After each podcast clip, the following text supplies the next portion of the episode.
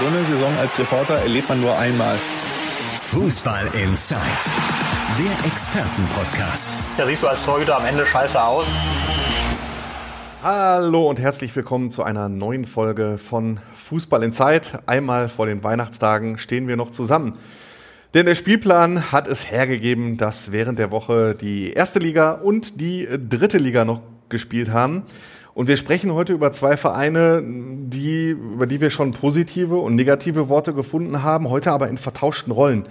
Ähm, der BVB, äh, und wir haben heute unseren BVB-Experten Christian Wob hier zu Gast, Mahlzeit. ist abermals nicht über ein Unentschieden hinausgekommen. 1 zu 1 gegen Mainz gestern, darüber werden wir sprechen. Während der MSV Duisburg, und wir haben den MSV-Experten Dirk Retzlaff hier zu Gast, äh, wieder Licht sieht im Abschießkampf nach dem 4 zu 2 gegen die zweite Mannschaft des äh, SC Freiburg gestern Abend. Hi. Auch darüber werden wir sprechen. Ich stelle mich auch noch eben vor und ähm, vielleicht werden diejenigen, die uns jetzt zuhören, oder zu schauen, sich ein bisschen wundern. Äh, mein Name ist Andreas Ernst, ich bin hier regulär der Schalke-Reporter und rede eigentlich auf der anderen Seite dieses Tisches über Schalke, aber unser Moderator, der für heute eingeteilte Timo Düngen, ist krank kurzfristig. Gute Besserung an dieser Stelle. Und äh, deshalb nehme ich heute mal die Rolle des Moderators ein und rede mal nicht über den FC Schalke 04. Das kriegst du auch noch hin irgendwie heute. Ja, das äh, kriege ich. Es fällt, wird mir schwer fallen, aber okay. Wir beginnen äh, in der Bundesliga. Ich hoffe, du Der verzeihst. bin ich gewohnt hier. Ja, ähm, ändert sich vielleicht in den kommenden 15 Jahren mal irgendwann. Vielleicht. Ja. Ähm, damit bei Borussia Dortmund, der BVB feiert auf dem äh, fünften Tabellenplatz Weihnachten. Das ist jetzt äh, nicht so das Ziel gewesen, das Borussia Dortmund hatte, Christian. Ich kann mich an unsere letzte Folge erinnern, da stand ich noch auf der anderen Seite. Da haben wir über das Europapokalgesicht von Borussia Dortmund gesprochen und ob es gelingt, dieses Gesicht auch in den Spielen gegen Augsburg und Mainz Kellerkinder dieser Liga auch mal zu zeigen. Und jetzt wissen wir, äh, nee, gelingt nicht. Zweimal eins zu eins. Bevor wir jetzt in die Details gehen, vielleicht nochmal ganz allgemein, du hast beide Spiele gesehen. Ähm, wie hast du diese Spiele erlebt? Äh, war es nur unglücklich, dass nur einer statt drei Punkte äh, rausgesprungen sind? Oder waren die beiden Ergebnisse sogar in Ordnung? Hm, Also ich finde, dass sie teilweise Ansätze ihres Europapokalgesichtes sogar gezeigt haben. Ähm, ge- Gerade in Augsburg war es ja ein, doch ein sehr dominanter Auftritt, wo du dir ähm, super viele Chancen rausgespielt hast, wo dann aber natürlich die Präzision am Ende gefehlt hat. Und im, gegen Mainz war es so, dass es auch ähm, eine starke erste Halbzeit war, wo du ja eigentlich drückend überlegen bist, wo es ein Wunder ist, dass es zur Halbzeit 1-1 steht. Normalerweise muss der BVB da 3-4-0 führen und dann wäre die ganze Geschichte gegessen. So aber brechen sie komplett zur Halbzeit ein. Sie sind von Minute 45 zu 46 plötzlich nicht mehr wieder zu erkennen. Es gibt es kamen wieder viele Probleme ähm, zum Vorschein, die wir auch schon in den vergangenen Wochen diskutiert haben, dass du halt keine, dass dir am Ende so ein bisschen die Struktur im Angriffsspiel fehlt, dass du eigentlich gar keinen Plan hast, wie du gegen solche Mannschaften, die dich hochpressen, reagieren sollst, dass es sehr, sehr viel von Einzelspielern abhängt. Ähm, also dieses Mainz-Spiel, wenn du das äh, ähm, kannst du sinnbildlich nehmen für die komplette Hinrunde und dieses komplette, ja, ähm, nicht zufrieden sein eigentlich, was äh, den BVB ausgezeichnet hat. Dann gehen wir jetzt mal in die Details. Ähm, während wir hier aufnehmen, äh, tagt die Vereinsführung äh, von Borussia Dortmund und der Trainer gibt dann seine Meinung ab. Deswegen liegt das Handy von Christian auch hier. Das ist jetzt nicht, um unhöflich zu sein. Ähm, es war immer wieder, fangen wir mal damit an, mit der Analyse von einem, Dis, zuletzt von einem Dissens zwischen Teilen der Mannschaft und äh, Trainer Edin Terzic zu hören und zu lesen. Was ist da dran? Also es ist so, dass äh, schon jetzt seit ähm, einigen Wochen äh, gibt es durchaus unterschiedliche Auffassungen darüber, wie du als Borussia Dortmund spielen willst. Ob du eher einen aktiveren Ansatz wählen möchtest oder ob es dann doch eher darum geht, ähm, ja, hinten sicherzustellen, zu stehen. Ähm, äh, weniger sexy, mehr Erfolg war ja, glaube ich, so die Devise, die Terzic äh, Also diese vorangegeben hat. 10-0-0-Taktik in Leverkusen. Genau, quasi. da, das waren so die, ähm, ja, so grundsätzlich diese, die beiden verschiedenen Pole. Und ähm, es kamen dann schon Stimmen in dieser Mannschaft auf, dass es sowohl öffentlich als auch ähm, intern, sowohl direkt als auch indirekt ähm, zu Terzic, dass es ähm, oder über Terzic, dass ähm, sich die Mannschaft doch eher, eher in diesem aktiveren Ansatz wohlfühlt und da glaube ich auch deutlich besser diesen Borussia Dortmund Spielstil, den wir, das ist noch wieder ein anderes Thema, den es momentan gar nicht so wirklich gibt, aber den eher verkörpert. So, und ähm, ich finde es auch legitim, dass in so einem Moment die Führungsspieler ähm, sagen, stopp, Trainer, wir sind damit nicht äh, einverstanden oder wir, wir sehen das vielleicht ein bisschen anders, lass uns doch drüber reden, bevor es dann zur Eskalation kommt. So, und das ist dann auch passiert und ähm, in den letzten Spielen war Dortmund ja ein bisschen aktiver und ähm, hat durchaus wieder gute Ansätze gezeigt. Ähm, es ist jetzt nicht so, dass ähm, ein groß oder ein die überwiegende Mehrheit dieser Mannschaft Trainer Terzic loswerden möchte, aber es ist schon so, dass es zumindest Stimmen gibt, die bezweifeln, ob diese Wende und ähm, wieder so eine tolle Rückrunde wie in den vergangenen, wie im vergangenen Jahr und auch wie zu Terzic's Interimzeit, ähm, ob die möglich ist. Da gibt es schon kritische Stimmen, die das auch hinterfragen und die ja nicht mehr so davon überzeugt sind ist jetzt äh, natürlich, wir zeichnen auf, bevor die Ergebnisse sind, deswegen müssen wir so ein bisschen hypothetisch hier äh, sprechen. Mhm. Vielleicht mal so die Frage, jetzt haben wir so ein bisschen über die Mannschaft geredet. Wenn du jetzt mit am Tisch sitzen würdest, jetzt gerade, während Aki Watzke da sitzt und Kehl kommt und äh, Edin Terzic kommt, wie wäre so deine Argumentation, was die Trainerarbeit angeht, was die Arbeit des Sportdirektors angeht, bisher in dieser äh, nicht ganz so guten Hinrunde? Ja, also ich finde, dass die, wenn du die, die Gesamtentwicklung anschaust, die geht definitiv nach unten. Also sind, ähm, du bist immer noch auf dieser Suche nach dem, ähm, nach dem, wie du eigentlich auftreten möchtest. Es wurde immer wieder ja so ein bisschen in die Zukunft geschrieben, dann wird's besser oder in die Zukunft geschoben, dann wird's besser, dann wird's besser und ähm, jetzt müssen erst die Spieler zurückkommen und wir brauchen Zeit und alles valide Punkte. Ähm, aber letztendlich ist halt diese Tendenz nach unten zu erkennen. Du bist immer noch abhängig total von Einzelspielern, die es auch gar nicht mehr so in dieser herausragenden Qualität gibt im Kader, wie damals mit Bellingham, wie mit Sancho, mit Haaland. Ähm, da sind halt ähm, viele Punkte, wo du dann sagen musst, ja, der Trainer muss dafür Lösungen finden. Und die hat er bislang halt nicht gefunden. Und das finde ich, dass es, dass das sehr, sehr starke Argumente sind, ähm, zu hinterfragen, plus dieses diesen, wie, wie du genannt hast, Dissens in dieser Mannschaft oder zumindest diese Gegenströmung, ähm, die alle zusammen ähm, sind schon ja schon starke Gründe, vielleicht auf diesem Posten was zu ändern. Andererseits musst du ja in diesem Kader genug Qualität haben, um solche, um anderes, um, um anders aufzutreten. Und das haben sie auch in der Champions League geschafft. Und es ist ein, ähm, ja, ein Kader, wo, wo wahnsinnig viel Geld rein investiert worden ist wo du schon ja auch wieder an die, so, so ein bisschen über die Einstellung reden musst, warum sie es nicht hinkriegen, dann in solchen unangenehmen Spielen wie gegen Mainz, wie gegen Augsburg ähm, da zu sein. Ähm, deswegen sind da so ein bisschen plus die Frage natürlich, ob welche Alternativen du hast, welche Trainer auf dem Markt sind, was du überhaupt möchtest. Möchtest du jetzt ähm, direkt jemanden finden, der ähm, mit der Mannschaft, ähm, der eine Mannschaft neu aufbaut? Möchtest du jemanden haben, äh, der das Gröbste rettet, also die Champions League. Äh Peter Stöger ist wahrscheinlich frei, ne? Ja, also nein, Dortmund hat ja beide Modelle, ne? Also genau, das, es, das gibt, es gibt Peter Stöger Modell war das. Es ist am Ende mit sehr viel Kratzern äh, gut gegangen genau. und äh, Borussia Dortmund war dann doch Vierter genau. ähm, und dann das Modell aufbauen hat mit Peter Bosch und Lucien Favre jetzt nicht so wirklich funktioniert. Genau, und das ähm, das erste Terzic, ja, war ja genau dieses da, Modell. Der Terzic, ja, genau. Das war wieder also Terzic Stöger, das war kurzfristig, genau. Genau, das ist halt dann ähm, die, die Frage, was du präferierst. Ich weiß es nicht genau. Vielleicht gibt es auch schon Gespräche mit, ähm, also grundsätzlich ist es ja im Profifußball so, dass du, egal wie es läuft, musst du ja immer dich auf, musst du immer den Markt im Auge behalten. Na klar. Wer und ein bisschen langfristiger ich Plan. Ich sag nur einmal Schalke, das kenne ich ja aus Schalke. Schalke muss, Schalke muss ja immer einen Plan B haben. Also, glaube ich, mehr als jeder andere Profiverein. Ja, und ohne, ohne das jetzt zu wissen, aber vielleicht mhm. stehen da ja Namen jetzt schon drauf, die im Sommer verfügbar werden und dann vielleicht könnte dann so ein Schritt gemacht werden. Ähm, das ist die, äh, das sind halt so diese zwei Pole, die du hast. Und aber um nochmal auf den Anfang zurückzukommen, du kann, musst Terzic schon vor, vor, vorwerfen, dass die Anzahl der Gegentore viel zu hoch ist. Das ist ein Trainerjob, dass du Probleme hast, selber Tore zu schießen. Auch das ist ein Trainerjob. Ähm, ich meine, die Zahlen sind, du hattest gerade die beiden Namen angesprochen, oder zumindest einen Namen angesprochen. Das sind Zahlen aus der Peter Bosch-Runde. Das ist nicht gut. Der hatte, jetzt sind wir, glaube ich, bei sechs äh, Pflichtspielen in Folge ohne Sieg mhm. beim BVB. Bei, ähm, bei Bosch waren es dann neun, danach musste er gehen, ist nicht mehr weit hin. Die Anzahl der Gegentore ist so hoch wie äh, unter Thomas Doll zuletzt in der Hinrunde, das ist, liegt schon sehr, sehr weit zurück. Ähm, also zu diesem Zeitpunkt, das ist, sind halt echt viele Punkte, die, da, die dagegen sprechen, dass es, ähm, dass es noch mit, äh, oder dass Terzic vielleicht der, der richtige Mann ist oder dass man da mehr erwarten muss.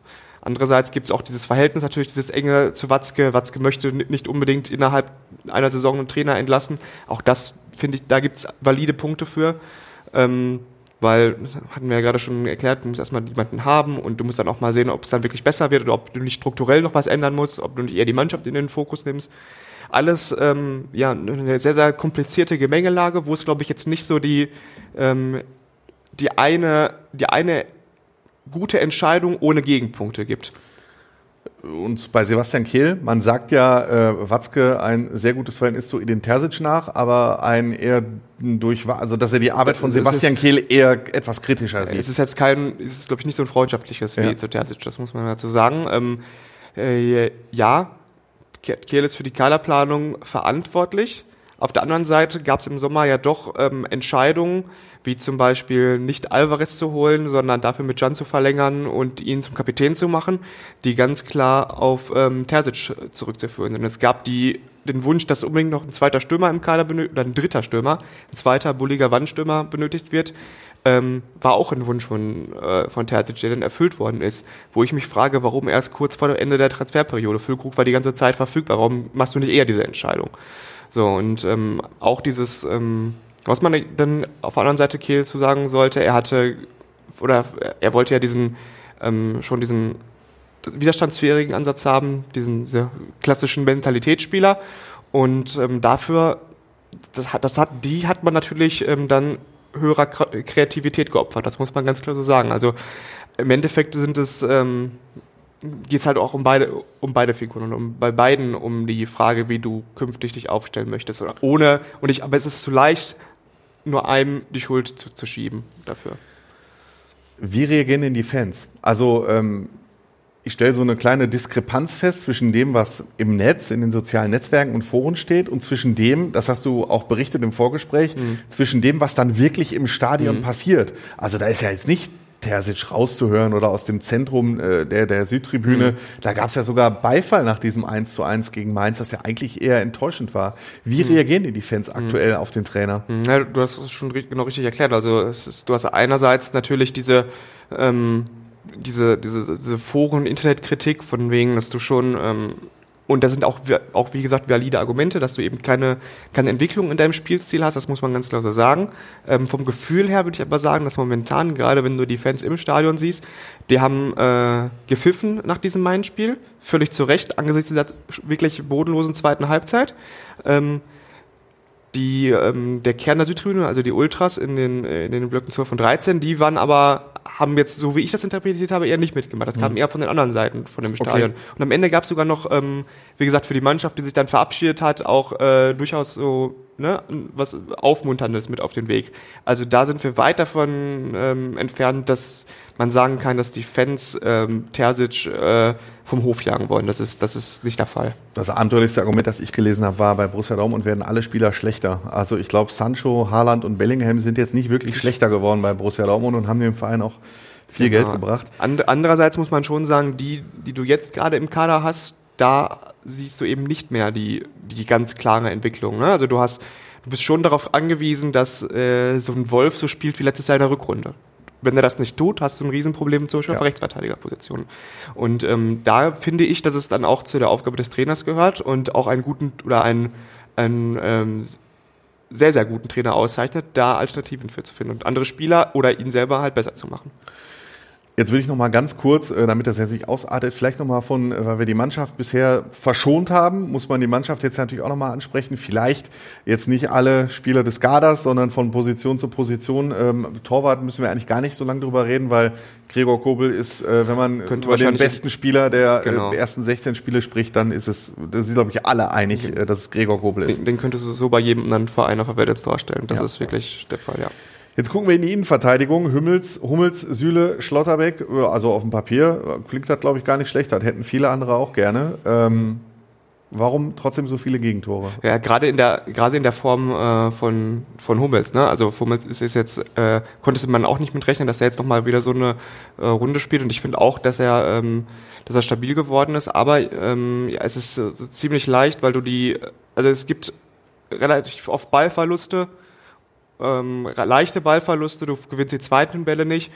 Und dann kommen sie natürlich, äh, dann kommen die Gegner natürlich sehr, sehr schnell hinter und sehr, sehr leicht hinter die eigene Kette, gerade wenn du eher diesen aktiveren, offensiveren Ansatz wählst. Das sind natürlich ähm, Sachen, die du in Kauf nehmen musst, die du aber mit einem guten Stellungsspiel und ähm, Schnelligkeit, was ja durchaus bei Schlotterbeck und auch äh, Süle, glaube ich, wenn er einmal ins Rollen kommt, schon der, der Fall ist, dass du es eigentlich verteidigen musst. Aber insgesamt fehlt halt diese Struktur, dass du die, ähm, dass es bei den Außenverteidigern ähm, hapert eben. Da wollte ich auch noch gerade drauf kommen, ne, dass eher das die Außenverteidiger, wenn ich sehe, im Meunier muss jetzt wieder spielen, da habe ich eigentlich nur im Hinterkopf, dass der eigentlich äh, gehen sollte Ja, die ganze genau. Zeit. Und Benze Baini, höre ich auch immer nur, ist jetzt bisher einer von denen, die bei Borussia Dortmund halt nicht besser geworden sind. Genau, es ist halt die, ähm, du hast da, das schon extrem spielerischen Allerlass auch durch äh, das Guerrero zum Beispiel weg ist. Ähm, ja, um doch mal, also das einmal natürlich deine ganz eindeutig für ganz hohe Ziele fehlende Qualität auf den Außenpositionen. Du hast im Zentrum durchaus, ja, Chan könnte seine Form aus der Rückrunde nicht halten, ähm, momentan nicht gut. Äh, Sabitzer auch mehr verletzt gewesen, als dass er gespielt hat. Da sehe ich aber schon Ansätze, dass der das Ganze stabilisiert und auch so ein Verbindungsspieler wird, ähm, der unbedingt benötigt wird. Matcher auch eine Enttäuschung, auch ständig raus und nicht in Form. Ähm, jetzt Salih Özcan war eigentlich schon ganz weit, ähm, ganz weit hinten in der Hierarchie. War jetzt, finde ich, einer der besten Dortmunder sogar noch äh, in dieser Hinrunde. Und da sind halt dann plötzlich Spieler, die wieder den Fokus rücken, die es dann für ihre Verhältnisse auch gut machen, die aber eigentlich in diesem Kader nicht die Leistungsträger sein dürften. Und das ist natürlich dann echt, äh, echt kein gutes Zeichen. Jetzt hast du schon ein paar Namen vorweggenommen, die ich noch ansprechen wollte. Ähm, vielleicht noch mal kurz, äh, Emre Can, will ich noch mal drauf zurückkommen. Du hast gesagt, er ist zum Kapitän gemacht worden. Ja. Hat er denn diese Rolle, mal fernab vom Sportlichen, bisher erfüllen können? Ja, also ich muss sagen, dass man, äh, deshalb wenn ich das so jetzt ein bisschen, ähm, also ich, er ist schon geschätzt in der Mannschaft und ähm, das ist ja auch irgendwie, ist ja auch so ein, durchaus ein cooler Typ, so, der äh, auch, glaube ich, intern sagt, was er denkt und wenn man so die, ähm, gerade nach der Kapitänsernennung oder als es darum ging, äh, wer Kapitän werden würde, das war noch damals im Trainingslager in den USA, da haben wir natürlich auch irgendwie jeden gefragt, jeden Spieler so, Emre, wäre das einer und sowas, ne? Und dann ähm, alle gesagt, ja, super Typ und ne, das geht. Ich finde ihn aber jetzt ähm, gerade, das ist vielleicht auch nur ein subjektiver Eindruck, ähm, dass er jetzt in den letzten Wochen, er hat jetzt nach dem Spiel Sky gesprochen, also mit uns Printleuten und so, äh, ist schon ein bisschen her, dass er, dass er da mal was gesagt hat. Also der hat ja auch zwischenzeitlich seinen Stammplatz verloren. Ähm, deswegen finde ich ihn nicht momentan so, ähm, so prägend. Es ist eher tatsächlich Kobel, der als Vizekapitän vorangeht und diese Kapitänsrolle momentan auch im Gespräch nach außen, der stellt sich nach jedem Spiel, er war auch der Einzige, der, das muss man sich mal überlegen, du hast so viele, in Anführungszeichen, Führungsspieler im Kader, die das gerne wären und die sich, die auch so bezahlt werden. Ähm, und von denen hat sich dann am Ende ein Spieler, Kobel, eine Stunde nach Abpfiff ähm, noch dazu bereit erklärt, mit uns zu reden. War auch nur einer von zwei, der sich noch irgendwie ordentlich verabschiedet hat von uns. Sagt auch vieles aus. Ähm, vielleicht noch ein Wort kurz zu Füllkrug. Füllkrug muss ich sagen, ähm, dass er, er hatte Startschwierigkeiten, ähm, gerade sich in diese neue Rolle hineinzuführen, wo er nicht mehr so viel am Spiel integriert oder im, am Spiel beteiligt ist. Er muss sich zurückfallen lassen, er muss Bälle verteilen. Ähm, das ist ihm am Anfang schwer gefallen, aber ich muss sagen, dass dieser Transfer, den ich ehrlicherweise so mit am kritischsten gesehen habe, weil er relativ äh, spät kam, weil da zu dem Zeitpunkt hat man noch gedacht, Haller, der ist ja eigentlich in top, körperlicher Topverfassung. Jetzt stellte sich heraus, ist er anscheinend nicht. Ähm, was, was dieser Transfer eigentlich soll. Und ich finde, dass er es jetzt fernab von seiner Torquote, die sicherlich noch besser werden kann, ähm, sehr gut macht. Also die Zahlen auch mit den Vorlagen stimmen. Ähm, er ist auch einer dieser Führungsspieler, der sich nach jedem, fast nach jedem Spiel stellt. Ähm, das finde ich, dass man, da, auch da kannst du natürlich nicht erwarten, dass du, einen dass du den neuen Haaland verpflichtest. Aber die Rolle, die er, die er ausfüllen soll, das macht er gut. Das kann man äh, so sagen. Also der ist der einzige Transfer, würde ich sagen, würde Haken dran, hat genau das erfüllt, was man von ihm erwartet hat. Um jetzt den BVB-Teil noch ein bisschen positiv abzuschließen. Eindhoven im Achtelfinale der Champions League ist dann doch äh, ein Wunschlos und dann eine Pflichtaufgabe, oder? Die haben meines Wissens nach jedes Ligaspiel gewonnen. Klar, ist in Holland, aber äh, ähm, ja, ich würde es ehrlich gesagt, also Oder ist genau Ich die würde- Sichtweise gefährlich? natürlich ist diese Sichtweise gefährlich. Klar, wenn sie jetzt Gruppenzweiter geworden wären, hättest du Manchester City bekommen können. Das ist natürlich nochmal ein anderes Kaliber, klar. Aber sie dürfen auf jeden Fall nicht den Fehler machen, äh, Eindhoven irgendwie ähm, zu unterstützen. Das ist natürlich auch durch diese besondere Konstellation, dass Peter Bosch der Trainer ist, über den wir am Anfang schon mal geredet haben. Und ähm, ja, also das war auch gestern so meine erste Reaktion. Mal gucken, wie es jetzt auch weitergeht. Oder eine meiner, ich hatte viele erste Reaktionen und auch, auch viele Gedanken zu dieser ganzen Thematik im Kopf. Äh, wenn du jetzt äh, weitermachst, zum Beispiel äh, mit Terzic, dann hast du ja dieses relativ machbare Programm mit Darmstadt, Köln, Heidenheim, Bochum, wo du eigentlich dick punkten musst und wo du eigentlich auch Als Punkte Borussia holst, Dortmund muss man als- klar sagen, zwölf Punkte. Genau, und auch wo du, wo du äh, gewinnen könntest, auch wenn du nicht an deinem absoluten Leistungslimit ist. Wäre für einen neuen Trainer natürlich auch ein äußerst dankbarer Start. Das, das wäre dankbar. Auf der anderen Seite, wenn du wirklich die, wenn du wirklich diese Probleme, die du hast, auch in dem Zeitraum noch kaschierst, dann Punkte holst und dich dann daran bestätigt siehst, so weiterzuarbeiten, wie du bisher gearbeitet hast.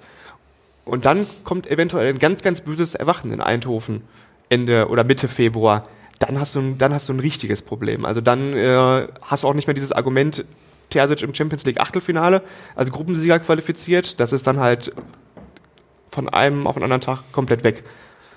Deswegen so positiv war es jetzt nicht der, Aus, äh, der Ausstand, aber naja. Dann entlasse ich dich, aber äh, noch einmal äh, blicken wir, äh, wenn wir, wir können ja heute keine Spiele tippen, so wie wir das sonst machen. Deswegen äh, ein kurzer Tipp: 34 Spieltage sind um, Borussia Dortmund in der Liga und in der Champions League.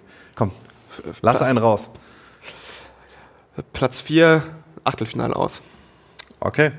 Und jetzt schaue ich dir Gretzlaff an und ich sag dir das nicht, weil du hier stehst. Ich gucke dich immer gerne an, wenn du hier bist, weil äh, wenn du den MSV Duisburg erklärst, dann weiß ich Bescheid. Dann kann ich meinen Freunden, die MSV-Fans sind, genau sagen. Der Dirk. Gretzlaff hat mir das erzählt.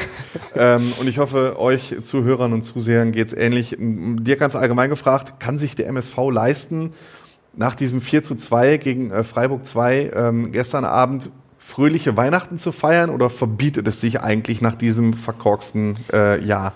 Das Weihnachtsfest wird ein wenig äh, ruhiger und angenehmer und äh, aber du kannst jetzt auch, wo dann ja auch Silvester kommt, jetzt nicht die Korken knallen lassen. Also das ist ähm, gestern 4-2 gegen SC Freiburg 2. Wirklich die schlechteste Mannschaft in der Liga, was ja auch an den, der Punktebilanz abzulesen ist. Das war dieser unheimlich wichtige Sieg, den der MSV einfahren musste, um überhaupt noch äh, weiter die Hoffnungen aufrechtzuerhalten, dass das mit dem Klassenerhalt klappen kann. Ne? Es gab vieles, äh, viel Gutes gestern zu sehen. Es gab, äh, da kommen wir jetzt zu den Gegentoren, wieder äh, ein Tor nach einer Standardsituation äh, gefangen. Ne? Die defensive, äh, Verteid also die Verteidigung der Standardsituation ist ja eine der Geschichten, die Boris Schommers äh, regeln wollte. Da hat er jetzt, also der Trainer, da hat er jetzt noch nicht die Lösung gefunden. Also gestern wie, wieder ein Standardtor gefressen und äh, gegen eine sehr limitierte Freiburger Mannschaft. Ja, aber was, ähm, sie haben ja gestern zwei Gegentore gekriegt, was dann jetzt im Gegensatz zu der ersten Saisonphase halt äh, deutlich besser war. Die Mannschaft ist nicht eingebrochen. Er kam relativ flott, also nach dem ersten Gegentor kam umgehend äh, der nächste Treffer vom MSV Duisburg. Und äh, nach dem äh, Anschlusstreffer zum 3 zu 2 hat der MSV ja ein paar Minuten später auch äh, das 4-2 erzielt und damit den Deckel draufgepackt. Ja, es war ja auch bei den äh, Bildern. Ich habe mir Bilder angeschaut, die die äh, Kollegen der Agenturen gemacht haben. Wenn man sieht, wie Marvin Knoll da gejubelt hat. Also, das war jetzt nicht ein stinknormales 4 zu 2, sondern das, äh, da hat man schon die Erleichterung in den Gesichtern der Spieler gesehen.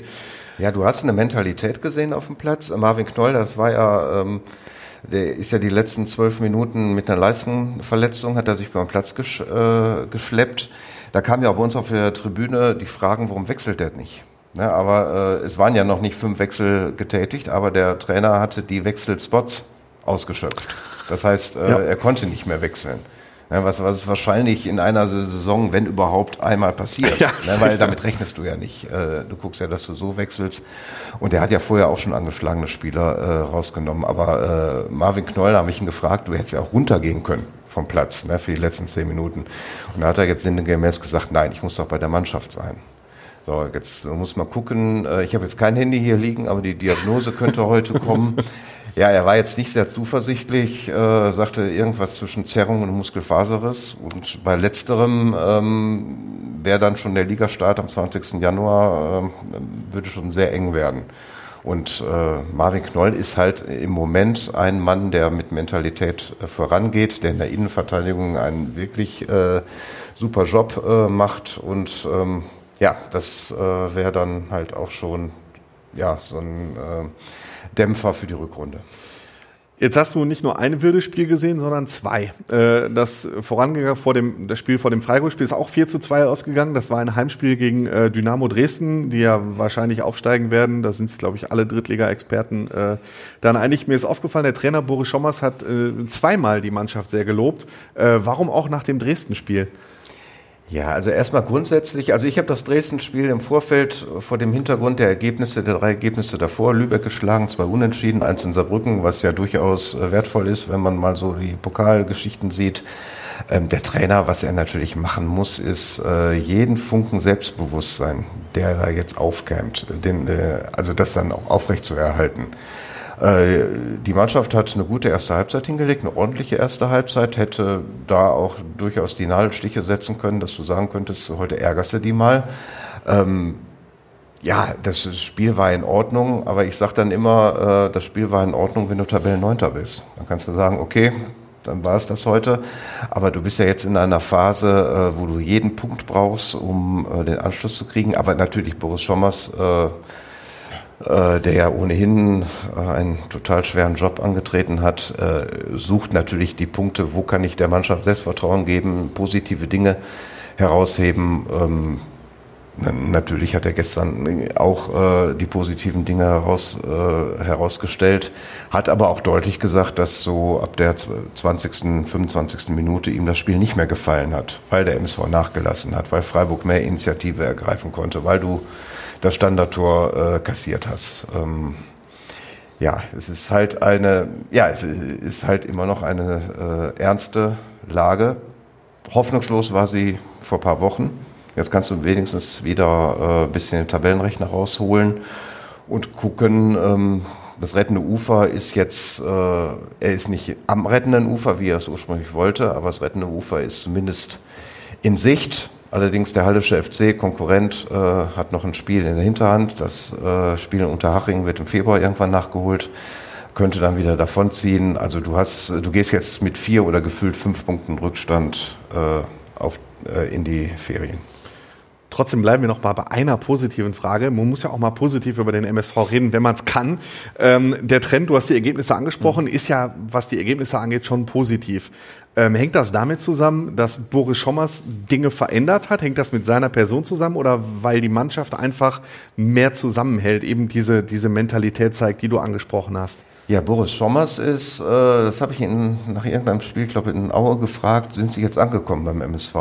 Ähm, weil, weil man merkt, er hat ein Spielsystem etabliert, äh, das äh, mit der Viererkette, ein Sechser, dann eine, äh, äh, zwei Sechser, dann eine Dreierkette vorne äh, im Mittelfeld und vorne ein Sturm. Er experimentiert nicht mehr im System, sondern er reagiert nur noch auf Sperren und Verletzungen. Da hat er halt äh, sein System gefunden und da hat sich etwas eingespielt. Äh, was hinzukommt, Niklas Kölle ist nach langer Schulterverletzung wieder da. Gestern einer der beiden überragenden Spieler, hat gestern zwei Buden gemacht. Ähm, es ist auch ein Faktor. Niklas Kölle ist wieder dabei. Sebastian May, der Abwehrchef in der Sturmspitze, hat gestern auch stark gespielt, hat äh, das 1-0, das frühe 1-0 gemacht, hat äh, wenig später, drei Minuten später zum 2-0 aufgelegt. Ähm, ist äh, aktuell auch ein Faktor. Jetzt müssen wir aber doch leider zu den Punkten kommen, die nicht ganz so gut sind. Ich hoffe, ihr verzeiht, äh, liebe MSV-Fans. Beginnen wir mit der Geschäftsführersuche. Ja. Du hast gestern äh, einen Text geschrieben, ähm, da will ich mal zitieren, da hat Ingo Wald, der Präsident, gesagt, er will um Michael Preetz äh, kämpfen, obwohl der, dieser, Michael Preetz, klar Nein gesagt hat.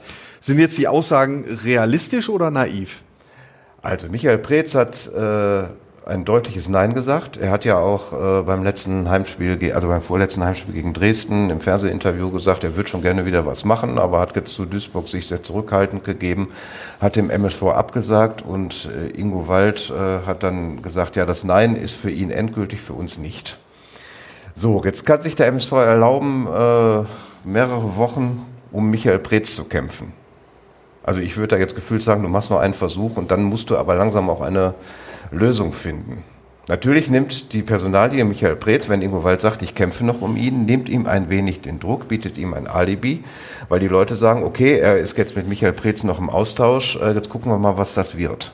Das, äh, aber wenn er dann keinen anderen in der Hinterhand hat, ähm, ist das natürlich schwierig. Und Ingo Wald sagte auch äh, den Satz, er möchte Qualität statt Geschwindigkeit ich würde mir, glaube ich, im Sinne des Vereins wünschen, Qualität und Geschwindigkeit. Nein, weil du bist, du bist ja immer noch in einer prekären Situation. Die Regionalliga droht. Ähm, die beiden aktuellen Geschäftsführer haben gekündigt. Äh, Ingo Wald hat gesagt, äh, äh sie sind weiterhin loyal, 100 Prozent. Ähm, aber in meinen Augen sind sie dann eher lame ducks. Und wenn du einen Neuanfang machst, in welcher Liga auch immer, solltest du jetzt sehr flott äh, die Strukturen zurechtzurren, dass du dann auch wirklich äh, den Mann hast, äh, der die weitere Richtung im Verein vorgibt. Dazu, dazu vielleicht nur ein, hm. eine Frage oder ein, irgendwie ein Hinweis. Jetzt, wenn du dich aber komplett auf Prez festlegst oder das nach außen hin zum, zumindest so kommunizierst, ist doch derjenige, der dann kommt und möglicherweise nicht Michael Preetz heißt, direkt als B-Lösung abgestempelt, oder? Ja, das hast du ja auch. Wenn du also, irgendeinen Wutsch-Trainer hast, äh, kriegst du den nicht und dann nimmst du den anderen Trainer, äh, klar. Also, Na, natürlich, ja. Also das Zockerei, das, das Prez ja, Ich bin mir auch nicht sicher, ob Preetz äh, nach Duisburg passt. In der zu aber einem äh, strauchelnden Fußball-Drittligisten. Ob das ja, klar, er hat. Wenn man sieht, was er bei Hertha BSC zuletzt für Möglichkeiten hatte, äh, ne, in seinen, das waren ja die mehreren hundert Millionen von äh, Lars Windhorst, da war er ja noch da, glaube ich, bei Hertha, ne? Und da werden die, also mehrere hundert Millionen kann der MSV ihm nie bieten. Also er hat eine Identifikation mit dem Verein, das hat er auch dadurch dokumentiert. Da hat sich beim Dresden-Spiel ja die Aufstiegsmannschaft von 93 äh, wieder getroffen, wo ja äh, viele Spieler von damals gekommen sind und das ist ja dann für Spieler manchmal auch mit Aufwand verbunden und da ist er halt gekommen. Ja, mhm. das, äh, die Truppe, die damals unter Ewald Lieden, der nicht da war, weil er in der Reha ist mit seiner Hüfte mhm. oder Knie, Hüfte glaube ich, ähm, da war er dann da und er war auch dann da, obwohl ihm ja klar war, es kommen ja Fragen auf. Was ist jetzt, äh, ne, ist Duisburg für Sie jetzt der nächste Job und so, so weiter. Also eine Identifikation ist da. Nur er kommt ja aus einem ganz anderen Universum. Ja. Jetzt kommen wir mal zum positiveren Gesprächen von Ingo Wald und zwar mit Andreas Rüttgers. Da hast du geschrieben, äh, ein solches Bild der beiden, wie sie einträchtig, das war sogar ein Bild, das du gemacht hast, ja, neben, nebeneinander sitzen. Äh, also das hätte im Frühjahr keiner erwartet, wahrscheinlich nicht mal du. Ähm, beide haben von einem Befreiungsschlag in den Gesprächen gesprochen. Ähm, stimmst du dazu? Und ähm, warum ist dieser Beschluss, den sie getroffen haben, für den MSV so wichtig? Also die Szene war schon, also was ja auch als Bild äh, online und im Print dokumentiert war, war schon, äh, ja, war schon äh, weihnachtlich süß. Nein, es standen Schokonikoläuse auf dem Tisch, Tannenzweige, Weihnachtskugeln und sie saß ähm, dafür, dass äh, das Verhältnis im Frühjahr, als an Show ins Land dann auch gesagt hat, wir beenden zum Saisonende unsere Kooperation, das, äh, da war ja von Einigkeit und Friede überhaupt nichts. Ähm, äh, zu spüren, aber es gab eine Annäherung. So, das Wichtige an dieser Geschichte ist, ähm, Schau ins Land ist Gläubiger beim MSV Duisburg. Es geht um zwei Kredite, einen für den Verein, eine für die Spielgesellschaft, die KGAA. Das sind im Paket 6 Millionen Euro, mit inklusive Zinsen, die auf, ausgelaufen sind. Und Schau ins Land hat jetzt einen Verzicht erklärt. Das heißt, diese äh, Darlehen äh, sind jetzt nicht mehr relevant für äh, Lizenzanträge, ähm, die belasten dich nicht mehr, die lähmen dich nicht mehr. Du hast äh, eine bessere Eigenkapitalquote. Ähm, du hast nicht mehr jedes Jahr den Kampf und das Zittern um mögliche Stundungen, stundet Schauensland weiter. Und ähm, so, gelöst wurde es jetzt auch mit dem Element Besserungsscheine. Also, wenn unerwartet Geld in die Kasse läuft, du verkaufst einen Spieler für viel Geld, du kommst mal wieder, wenn du dich dann mal wieder qualifizierst im DFB-Pokal in die dritte Runde und hast dadurch Einnahmen, dann kann ein Besserungsschein greifen, muss nicht. Also äh, es ist kein Automatismus. Äh, man kann sich auch einigen mit dem Gläubiger, okay, jetzt äh, guckt er, dass er mit dem Geld doch nochmal einen Schritt weiter macht. Äh, wir wollen noch kein Geld haben.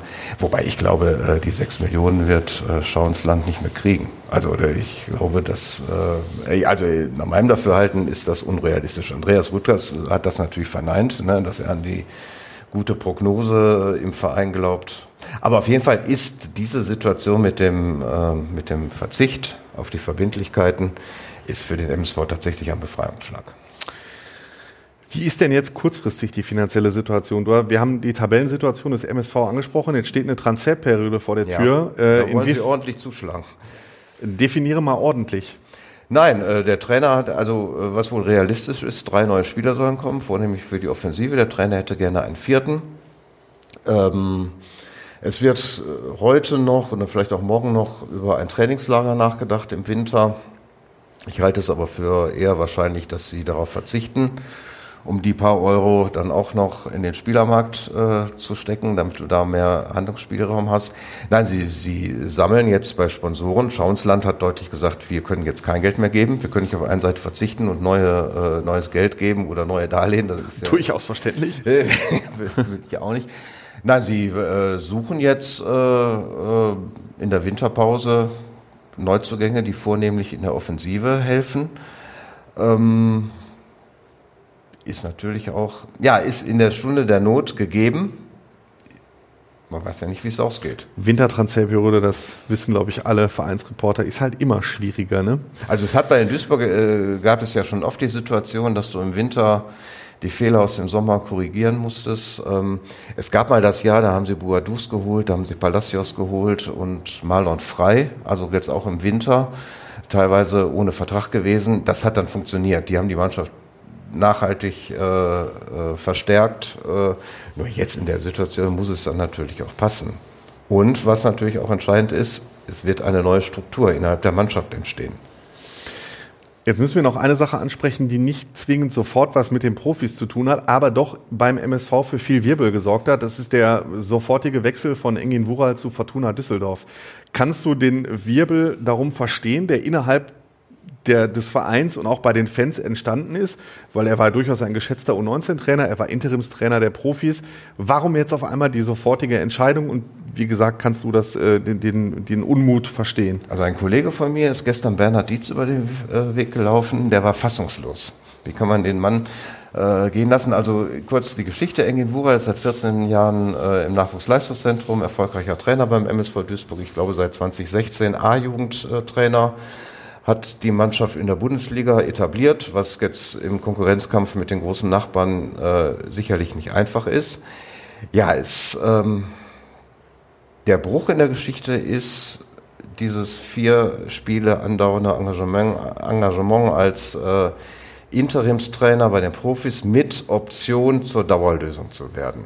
Ähm, es war so, er hat halt vier Spiele gehabt, die ersten beiden verloren, auch mit jetzt nicht so dollen Leistungen. Dann hat er einen Punkt geholt äh, und dann gegen Unterhaching den Sieg. So, es war ein Trend da. Und dann kam ganz plötzlich die Entscheidung des Vorstandes, doch Boris Schommers zu verpflichten. Ging ja dann mit dem Niederrhein-Pokal in Uerdingen komplett in die Hose und dann die nächsten Wochen auch. Ähm, ich glaube, dass, äh, also ich weiß, dass Engin Wural gerne weitergemacht hätte. Ähm, und ich glaube, dass einfach dieser Schritt zurück in die A-Jugend-Bundesliga für ihn sehr schwierig war. So, und dass du dir dann vorstellst, äh, ne, also dass du dir dann die Frage stellst, ähm, wo ist jetzt meine Perspektive? Ich glaube, dass dieser Ausflug ins Profigeschäft äh, eine Zäsur auch für ihn persönlich war. Und er hat mir in einem Telefonat gesagt, ja, diesen ähm, Zirkus, also da meinte er halt das Ganze drumherum, da ist Magenta rennt mhm. rum, ne, den möchte ich schon äh, gern nochmal erleben. Den wird er allerdings jetzt nicht bei der U19 ja. von Fortuna Düsseldorf erleben. Jetzt geht's in den Januar und da spreche ich auch aus Erfahrung als Schalke-Reporter. Das heißt, die Zeit der Lizenzbeantragung rückt näher und auf Schalke stellt man sich natürlich die Frage, müssen wir jetzt auch für die dritte Liga beantragen? Und das sieht man dann mit so einem kleinen Zittern. Wie ist das beim MSV? Schiebt man das so ein bisschen vor sich her, dass man auch für die Regionalliga gucken muss oder laufen da schon wirklich konkrete Planungen? Ähm, Gibt es Ängste bei den Mitarbeitern des MSV? Ich kenne das ja aus Schalke. Ähm, ne? Also das, das kann ja total lähmen, wenn du weißt, Schalke steigt ab in die dritte Liga, dann verlieren halt viele auch ihren Job. Ähm, wie liegt diese Regionalliga aktuell über dem Verein? Also jetzt haben wir erst nochmal die Situation mit den alten Geschäftsführern. Also ich tue mich schwer damit, dass die die äh Zukunft des MSV Duisburg planen, wo dann ja auch das Regionalliga-Szenario äh, zugehört. Ähm, ich habe den Eindruck, dass dieses Regionalliga-Schreckgespenst, äh, ja, dass die Decke über den Kopf, ne, also dass das noch nicht sehr konkret in den Planungen ist. Ne, Also äh, es fragen ja auch viele Leute, spielen die überhaupt Regionalliga? Das glaube ich schon. Sie werden auch im äh, Stadion spielen. Ähm, natürlich, also Drittliga-Lizenz sehe ich jetzt nicht das große Problem. Auch jetzt äh, über das äh, vor dem Hintergrund, was wir eben mit Schauensland besprochen haben. Ähm, und was du auch sagst, natürlich, äh, wenn du in die Regionalliga runtergehst, wird es natürlich an diesem ganzen Gesamtkonstrukt, Geschäftsstelle etc., äh, dass die Mitarbeiter sich natürlich Gedanken machen, ist ja vollkommen klar. Und dass das dann auch lähmen kann. Kommen wir jetzt zum Schluss noch zu äh, Enhard Dietz. Du hast ihn angesprochen. Ähm, er hat uns ja auch, äh, unserem Kollegen äh, am Telefon mal kurz was gesagt, äh, dass, äh, ich zitiere mal, so eine Mannschaft des MSV heute noch nie erlebt. Er würde so ein bisschen dran kaputt gehen. Kannst du denn den, dem, findest du noch beruhigende Worte für Enhard Dietz für 2024? Dass er wieder ganz wird und nicht mehr kaputt gehen muss. Ja, also gestern die Leistung, äh, ähm, also war ja nicht rundum gelungen, aber die Leistung von gestern gibt Hoffnung. Ja, und der muss halt hoffen, dass äh, jetzt auf dem Transfermarkt die Aktivitäten fruchten. Ähm, ich kann ihn nicht komplett beruhigen. also, aber immerhin, du hast ja jetzt eben auch den Kollegen gefragt, äh, was ist mit Dortmund am Saisonende? Das Also, würde ich natürlich ja, auch machen. natürlich, weiß ich, Tipp, weiß ich. ja. Also ich war ähm, vor ein paar Wochen nach dem Bielefeld-Spiel, obwohl da ja auch noch wesentlich früher äh, war, da hatte ich nahezu keine Hoffnung mehr, dass sie es schaffen. Aber jetzt ist ein Trend da. Ähm, ich könnte jetzt einfach, um Bernhard Dietz zu beruhigen, sie hüpfen knapp über den Strich. Aber das Problem in der Liga ist auch, dass äh, es ja äh, nur sehr wenige Mannschaften noch gibt, die in Konkurrenz stehen. Du hast die vier Truppen, die auf den Abstiegsplätzen stehen, dann hast du den Hallischen FC, da, äh, nee, Mannheim ist jetzt drüber. Auf jeden Fall hast du die, äh, hast du Mannheim und 60 München, steigt 60 München in die Regionalliga ab. Ich weiß, kann ich mir sch- schwer vorstellen. Und dann kommen schon Truppen, die da drüber sind. Äh, also die schon, äh, ne, Bielefeld und so, die werden, glaube ich, auch nicht absteigen. Ja, unsere RWE-Reporter sagen ja die ganze Zeit, RWE sollte nicht mehr über den Abstiegskampf reden, weil den machen sechs Mannschaften unter sich aus. So denken Ja, die äh, jetzt die Kollegen Tabelle von der natürlich Hafenstraße. Jetzt, natürlich jetzt die, das Phrasenschwein, ne, äh, es könnte noch eine Mannschaft reinrutschen, die überhaupt nicht daran denkt, äh, weiß ich nicht. Das Problem ist auch, dass potenzielle Konkurrenten wie Ulm, Unterhaching und so weiter, ähm, dass sie ja schon so viele Punkte haben, die werden womöglich einen Einbruch äh, erleiden in der Rückrunde, aber nicht so dramatisch, dass sie noch äh, tief in den Abstiegsstrudel kommen. Also das Problem ist, äh, wie sagte mein Kollege Herr Markewitz, die Hasen, die zu jagen sind, sind rar geworden. Ja, weil einfach nicht, äh, also ich glaube, es sind sechs Mannschaften zurzeit, davon steigen vier ab. Und äh, es wäre besser, wenn du so ein breiteres Feld hast. Ja, ich habe jetzt heute auch mal äh, mir dann auch nochmal die Tabelle jetzt oben angeguckt. Ich glaube, dass Dresden und Regensburg gehen hoch. Ja, und von Platz 3 bis Platz 12, 13, da können alle noch hoffen, irgendwie in der Relegationsrunde dann plötzlich dabei zu sein am Ende. Also, Tipp. Sagst du, um ein positives Weihnachtsfest zu feiern? In- Strich. Ja, Strich. so will ich dich hören. Ja, aber es kommt jetzt auch an, äh, es geht nach den äh, Winterferien, geht's mit dem Auswärtsspiel in 60 los, dann kommt das Spiel gegen Halle. Da muss er natürlich jetzt, äh, so wie sie jetzt gepunktet haben, weiter punkten. Das werden wir dann sehen. Äh, Christian, du hast gerade auf dein Handy geguckt. Gibt es noch Live-Neuigkeiten aus Dortmund? Wenn ich das gerade richtig gesehen habe, sollte Sebastian Kehl jetzt gerade in Brakel vorgefahren sein. Also wird Zeit, dass wir zum Ende kommen. Wir drehen dann äh, um 22 Uhr nochmal. Ja, ähm, ja, also das war's für heute von Fußball in Zeit. Ähm, wir wünschen euch natürlich im Namen der gesamten Fußball in Zeit Crew, ob äh, vor der Kamera oder auch hinter der Kamera, da sind ja auch viele, äh, natürlich ein frohes Weihnachtsfest äh, und einen guten Rutsch ins Jahr 2024. Wir melden uns dann wieder im neuen Jahr mit Sonderfolgen aus dem Trainingslager. Christian fliegt nach Marbella mit Borussia Dortmund. Ich fliege nach äh, Albufeira in Portugal mit Schalke. Rede dann auch wieder über Schalke 04. Bis dahin nehmen wir natürlich äh, Lob, Kritik oder natürlich auch Genesungswünsche an Timo Düngen äh, entgegen unter unserer E-Mail-Adresse hallo at fußball-insight.com. Und ja, das war's. Glück auf. Äh, tschüss. Großen Dank, dass guten du eingesprungen bist Ja, heute. Ja, schöne Weihnachten, guten Rutsch und Das war super. Alles klar. Perfekt. wünscht. Tschüss. Fußball Inside, der Expertenpodcast von den Lokalradios im Ruhrgebiet und der Watz. Jeden Donnerstag neu, überall, wo es Podcasts gibt.